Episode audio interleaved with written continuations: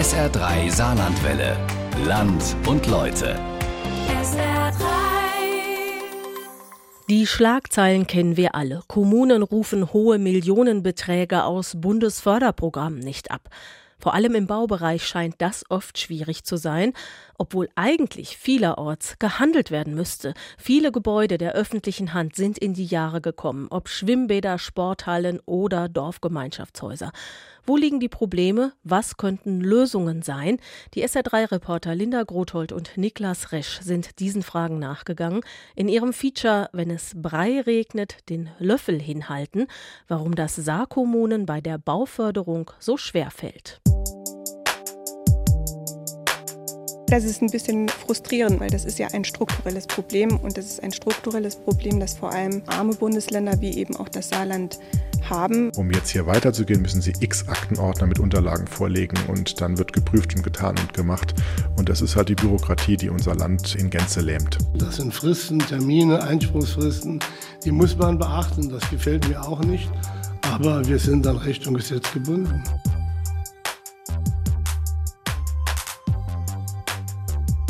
Ici Europe numéro 1. Hier ist Europa Nummer 1. This is Europe number 1. Wir starten in Überherrn-Berus in der Sendehalle Europe 1.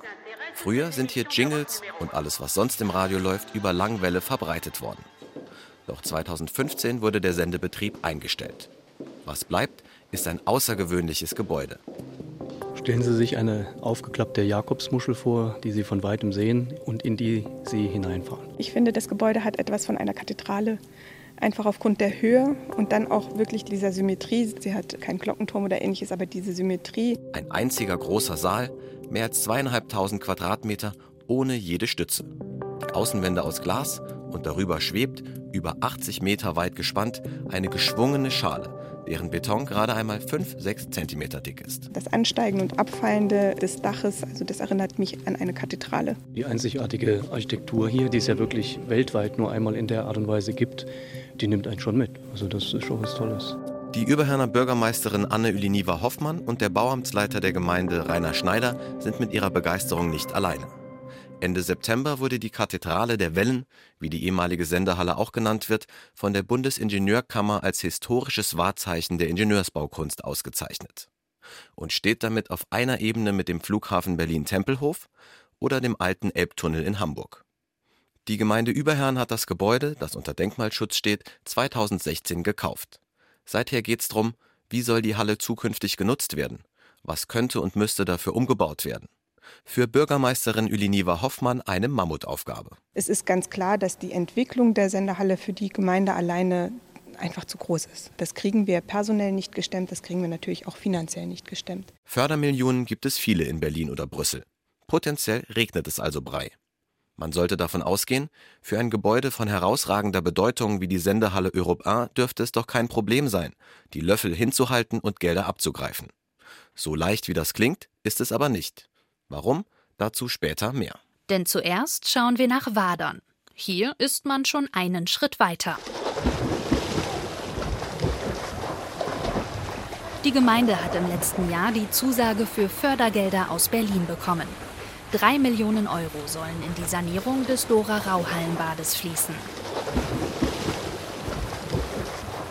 Wirft man einen ersten Blick in den grauen Betonklotz aus den 1970er Jahren, sieht alles eigentlich noch recht gut aus. Holzvertäfelung an den Wänden und der Decke, ein Schwimmer- und ein Nichtschwimmerbecken, eine große Fensterfront. Aber der Bau ist ziemlich in die Jahre gekommen, sagt Hausmeister Alexander Eisenbart. Vor allem die inneren Werte müssen dringend erneuert werden. Die Fensterfronten müssen ausgetauscht werden, da ist keine Isolation mehr vorhanden. Ein Vollwärmeschutz muss auf die Außenhaut aufgebracht werden. Dann muss der Beckenkopf komplett saniert werden, weil er nicht mehr dicht ist, das Wasser durchläuft. Die komplette Installation, sprich Abwasser, Wasser, muss ausgetauscht werden. Die Duschen müssen neu gemacht werden, komplett mit Sanitär. Das ist alles aus den 70er Jahren und ist nicht mehr Stand der Technik. Heizungsanlage muss ausgetauscht werden, die Kessel sind auch marode. Das Gebäude und ein Teil von der vorhandenen Technik bleibt noch. Das Dach und die Lüftungsanlagen des Bades hatte die Stadt schon im letzten Jahr für eine halbe Million Euro modernisiert. Jetzt steht also der Rest an. Doch trotz der Millionenförderung aus Berlin ist das Projekt für eine eher kleine Gemeinde wie Wadern schwer zu stemmen. Einmal aus finanzieller Sicht. Denn insgesamt kostet die geplante Sanierung mehr als 6 Millionen Euro. Für das restliche Geld muss die Kommune selbst sorgen. Es reicht also nicht, einfach nur den Löffel hinzuhalten. Und dann ist da noch das Problem mit der Bürokratie sagt Waderns Bürgermeister Jochen Kuttler. Ja, die Antragstellung ist schon sehr abenteuerlich. Um den Antrag zu stellen an sich ist das ein überschaubares Paket, aber das würde uns beide immer noch erschrecken als normalen Menschen, was man alles einreichen muss. Aber um jetzt hier weiterzugehen, müssen Sie x Aktenordner mit Unterlagen vorlegen und dann wird geprüft und getan und gemacht. Und das ist halt die Bürokratie, die unser Land in Gänze lähmt. Europe 1, écoutez le monde changer. Zurück nach Überherrn in die ehemalige Sendehalle. Die größte Herausforderung, erklärt Anne Üliniva Hoffmann bei einem Rundgang, damit das Gebäude anders genutzt werden kann, muss vieles umgebaut werden. Stichwort Heizung. Also die Technik insgesamt hat so viel Wärme erzeugt, dass es in der Halle insgesamt immer warm war. Die ehemaligen Mitarbeiter erzählen, dass im Sommer immer in kurzer Hose und T-Shirts äh, hier drin waren und auch im Winter zumindest in T-Shirt. Also man brauchte sich nicht warm anziehen, weil die Abwärme einfach so stark war. Seit die Sendeanlage aus ist, seit 2015, wird keine Wärme mehr abgestrahlt. Und es gibt nur eine Notlösung. Es gibt ja auch einen Generator, mit dem man heizen kann. Das tun wir, wenn es im Winter sehr kalt wird, sodass wir hier so eine Mindesttemperatur halten können. Aber die reicht auch nicht für Veranstaltungen. Konzerte könnten es sein, Tagungen und Konferenzen, auch Ausstellungen sind denkbar. Eine Machbarkeitsstudie hat eine Kombination aus all dem vorgeschlagen. Doch die Studie war nicht konkret genug, um eine Förderung zu beantragen. Jetzt muss ein Nutzungskonzept her, auch schon mit baulichen Voruntersuchungen. Nötig ist nicht nur eine neue Heizung, es werden auch deutlich mehr Toiletten gebraucht. Solch ein Konzept, sagt die Bürgermeisterin, kann die Gemeinde Überherrn nicht alleine erstellen. Wir sind da im Austausch mit der Landesregierung, mit verschiedenen Ministerien, die auch sehen, dass wir da die Unterstützung brauchen. Also bei uns in der Gemeinde läuft einfach der Sender, sag ich mal so lapidar, nebenher. Er muss ins Alltagsgeschäft irgendwie mit reinpassen. Wir haben nicht das Know-how und wir haben auch nicht die Manpower, um zu sagen, wir bauen hier jetzt eine Struktur auf, die einfach den Sender weiterentwickelt. Da brauchen wir Unterstützung. Zu wenig Personal, zu wenig Fachwissen in Spezialbereichen, um Förderung zu beantragen. Dieses Problem dürften viele Kommunen haben. Ihnen fehlen also die sprichwörtlichen Löffel, um den Förderbrei aufzufangen. Abhilfe könnte eine Stelle auf Landesebene schaffen als Ansprechpartner für viele Fragen, regt Üliniva Hoffmann an. Nicht nur baulich, sondern das sind auch Fragen von Veranstaltung, Fragen von Infrastruktur, Fragen von kulturellen Belangen, auch von historischen natürlich. Wie gehen wir mit der Geschichte der Sendehalle um? Wie bauen wir die ein, auch in eine künftige Nutzung?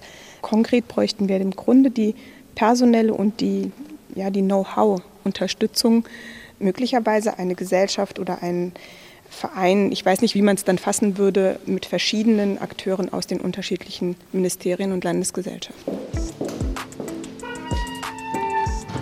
Der Vorschlag klingt logisch. Die Experten auf Landesebene bündeln ihr Wissen und helfen so den kleineren Kommunen. Was sagt das Land dazu? Ich halte von dem Vorschlag gelinde gesagt nichts. Bauminister Klaus Bullion von der CDU erteilt der Idee eine klare Absage. Man kann nicht alles auf das Land abwickeln. Wir haben 52 Gemeinden. Es gibt die Möglichkeit der interkommunalen Zusammenarbeit. Neunkirchen hat das bestens gemacht. Der Landkreis hat eine Person eingestellt. Hier kann man sich untereinander helfen. Aber ich warne davor, Projekte anzugehen, die man nicht finanzieren kann. Bevor ich irgendwelche Anträge stelle, muss ich doch wissen, ob man überhaupt das Geld dazu hat. Wie viel Geld genau für den ehemaligen Europa-Standort nötig wäre, das findet Überherrn ja aber gerade erst heraus und sucht nach passenden Förderprogrammen. Bauminister Bullion ist eher skeptisch. Nun gilt er aber auch nicht gerade als Verfechter von kulturhistorischen Bauwerken. Auch die Sanierung des Pingusson-Gebäudes in Saarbrücken, der ehemaligen französischen Botschaft, steht für ihn auf der Prioritätenliste eher unten.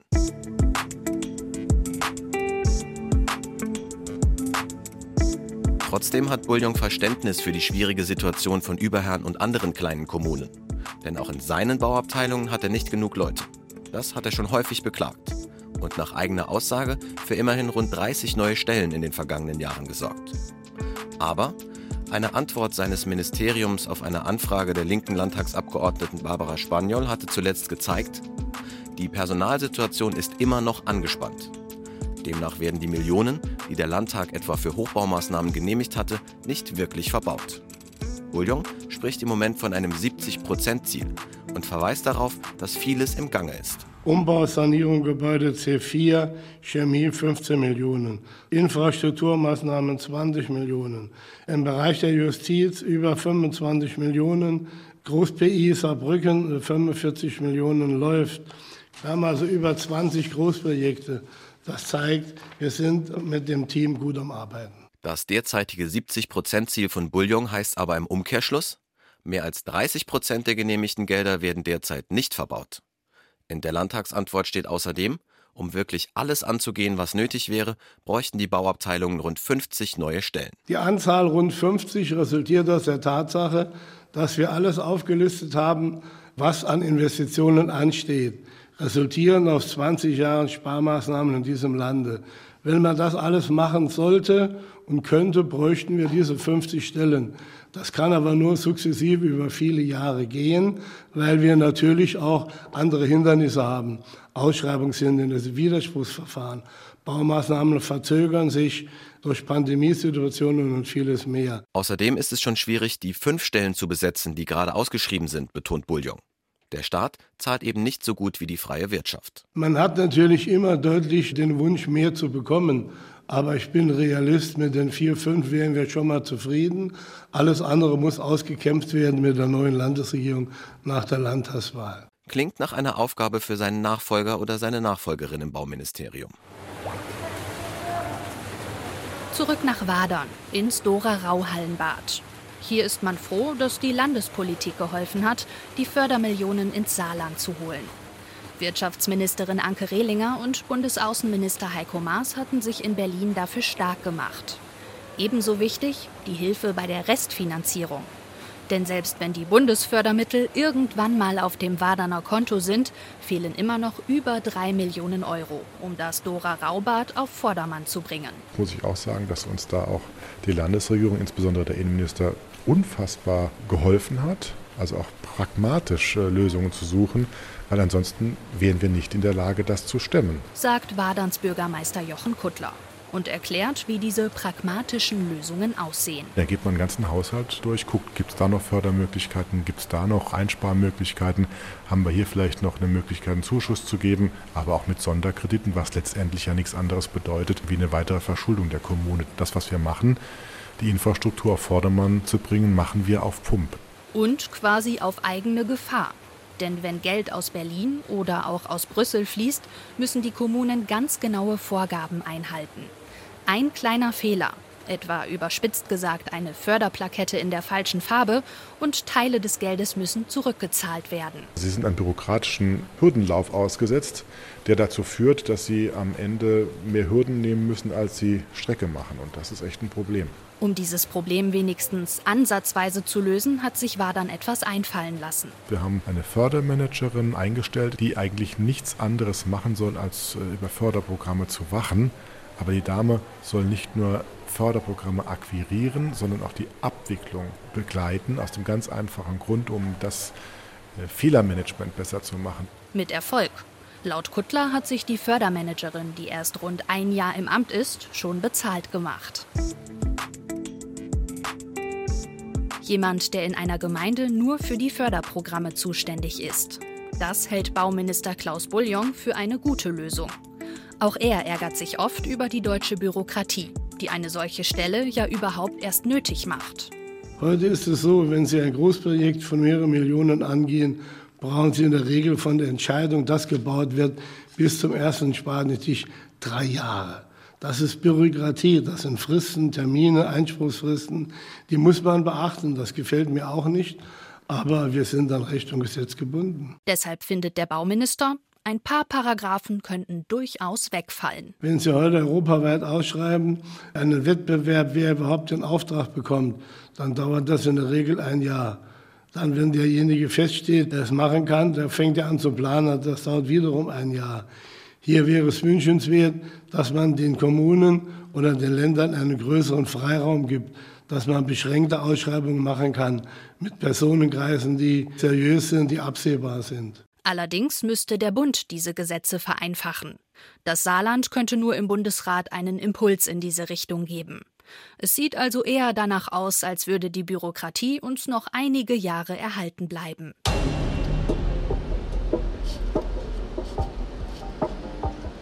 Mit Förderprogrammen und Bürokratie kennt man sich in Völklingen bestens aus. Das Weltkulturerbe Völklinger Hütte kann in den nächsten Jahren mit über 50 Millionen Euro Fördergeldern von Land, Bund und EU rechnen. Das Industriedenkmal soll damit an vielen Stellen saniert und umgestaltet werden. Das war im Mai. Generaldirektor Ralf Beil war begeistert. Das ist natürlich ein Land der ungeahnten Möglichkeiten, das sich daraus ergibt. Neben dem Wasserhochbehälter, der zum Besucherzentrum nebst Café ausgebaut wird, soll auch das Kraftwerk 1 saniert werden. Die Halle, in der die Decke eingestürzt ist, wird gesichert. Dort soll eine Naturbühne entstehen. Außerdem ist ein neuer Rundweg mit Brücke geplant. Doch wie das ganze Geld verbauen, und zwar bis 2025? Sonst verfällt die Förderung nämlich. Das Weltkulturerbe hat dafür zwei Lösungen gefunden. Einerseits mehr Personal in der sogenannten Bauhütte, also in der Abteilung, die Maßnahmen plant und abrechnet. Das allein reicht aber nicht, so Generaldirektor Beil. Deshalb verkündete er im Mai einen zweiten Coup. Die Fördergelder dürfen nicht nur für die Baumaßnahmen verwendet werden, sondern auch für externe Planer. Das Ziel ist natürlich, dass wir vor allem auch Projektsteuerer einsetzen, die aber bestenfalls bei uns sitzen. Und diese Projektsteuerer, das ist eben der Witz an der Sache, können über die Programme abgerechnet werden. Das heißt, sie kosten das Saarland keinen Cent mehr, sondern sie sind dann vollumfänglich in den Projekten drin. Trotzdem ist nicht alles in Butter, betont Beil. Planungen und Baumaßnahmen könnten sich verzögern. Außerdem handelt es sich um verschiedene Förderprogramme mit unterschiedlichen Regelungen. Das heißt, wir müssen mehrgleisig fahren und eigentlich immer wie so ein Tellerdreher, ein chinesischer Zehnteller in der Luft halten und aufpassen, dass nichts runterfällt. Wir können jetzt nicht schon quasi für 56 Millionen Projektsteuer einstellen für die nächsten fünf Jahre, weil wir gar nicht wissen, ob diese Programme das fördern.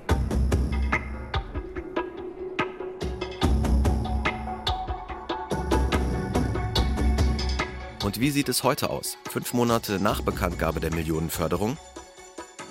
Das Weltkulturerbe teilt auf SR-Anfrage mit, es sei mit kleineren Baumaßnahmen begonnen worden, etwa mit der Neugestaltung des Paradieses, einer der Außenanlagen.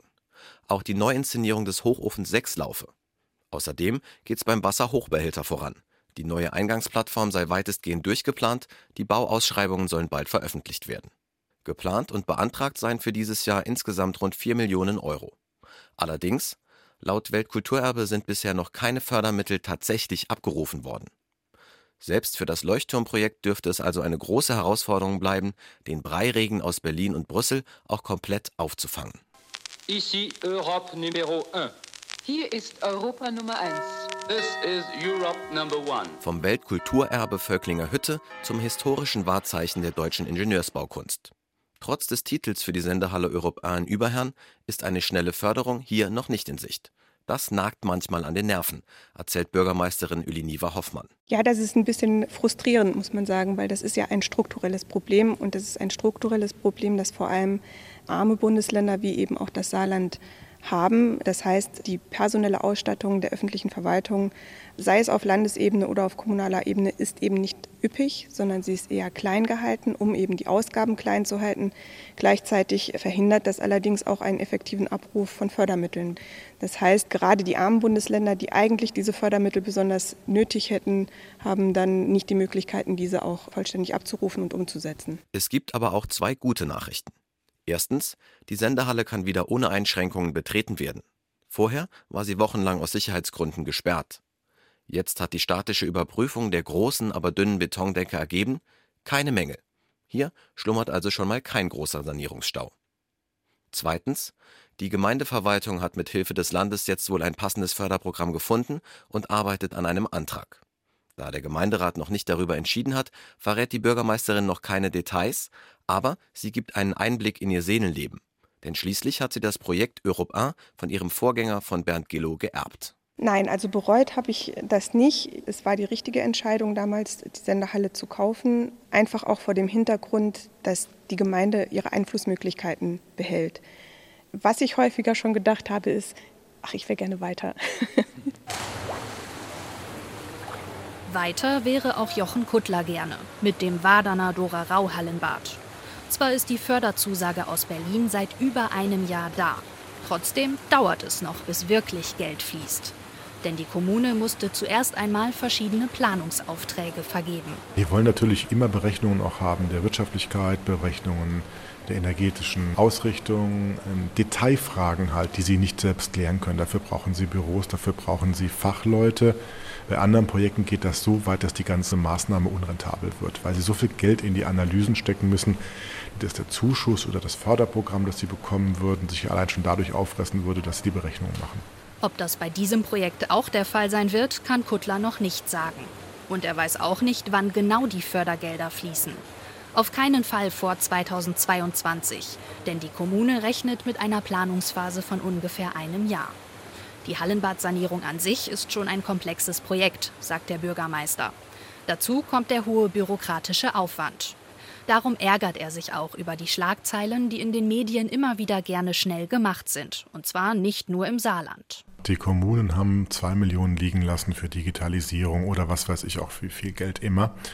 Das schafft Politikverdrossenheit, weil der geneigte Bürger, die geneigte Bürgerin denkt, die sind echt zu blöd, diese Kohle abzurufen. Neben der Bürokratie gibt es ein weiteres großes Problem. Gerade im Saarland haben viele Kommunen nicht genug Geld, um den Eigenanteil zu stemmen.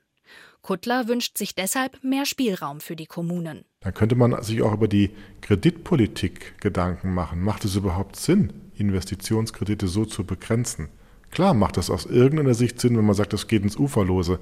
Aber auf der anderen Seite, das Geld war nie so günstig wie heute. Das, was wir machen, ist oft Flickschusterei, die am Ende auch nur Flickschusterei ergibt. Und das machen wir nicht, weil wir zu doof dafür sind, es richtig zu machen, sondern weil uns finanziell die Hände gebunden sind.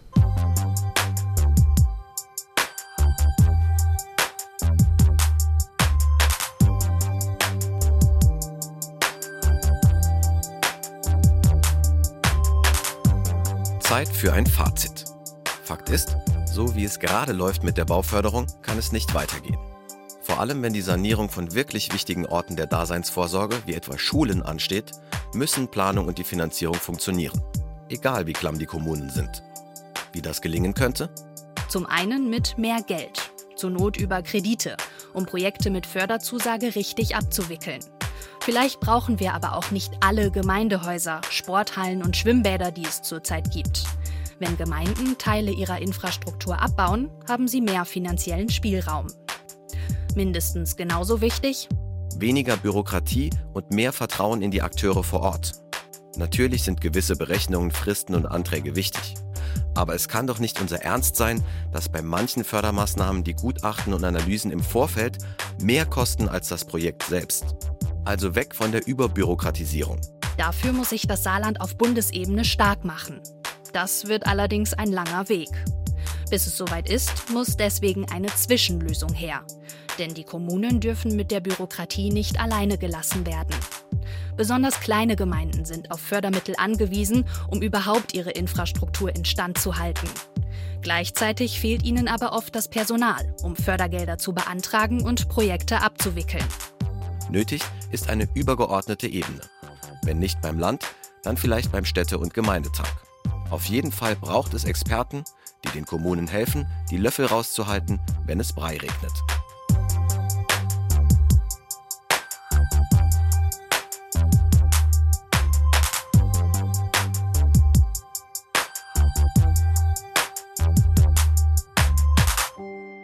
Das war unser Land und Leute von Linda Grothold und Niklas Resch. Wenn es Brei regnet, den Löffel hinhalten, warum das Saarkommunen bei der Bauförderung so schwer fällt. Das Feature können Sie auch auf sr3.de als Podcast oder auf YouTube hören.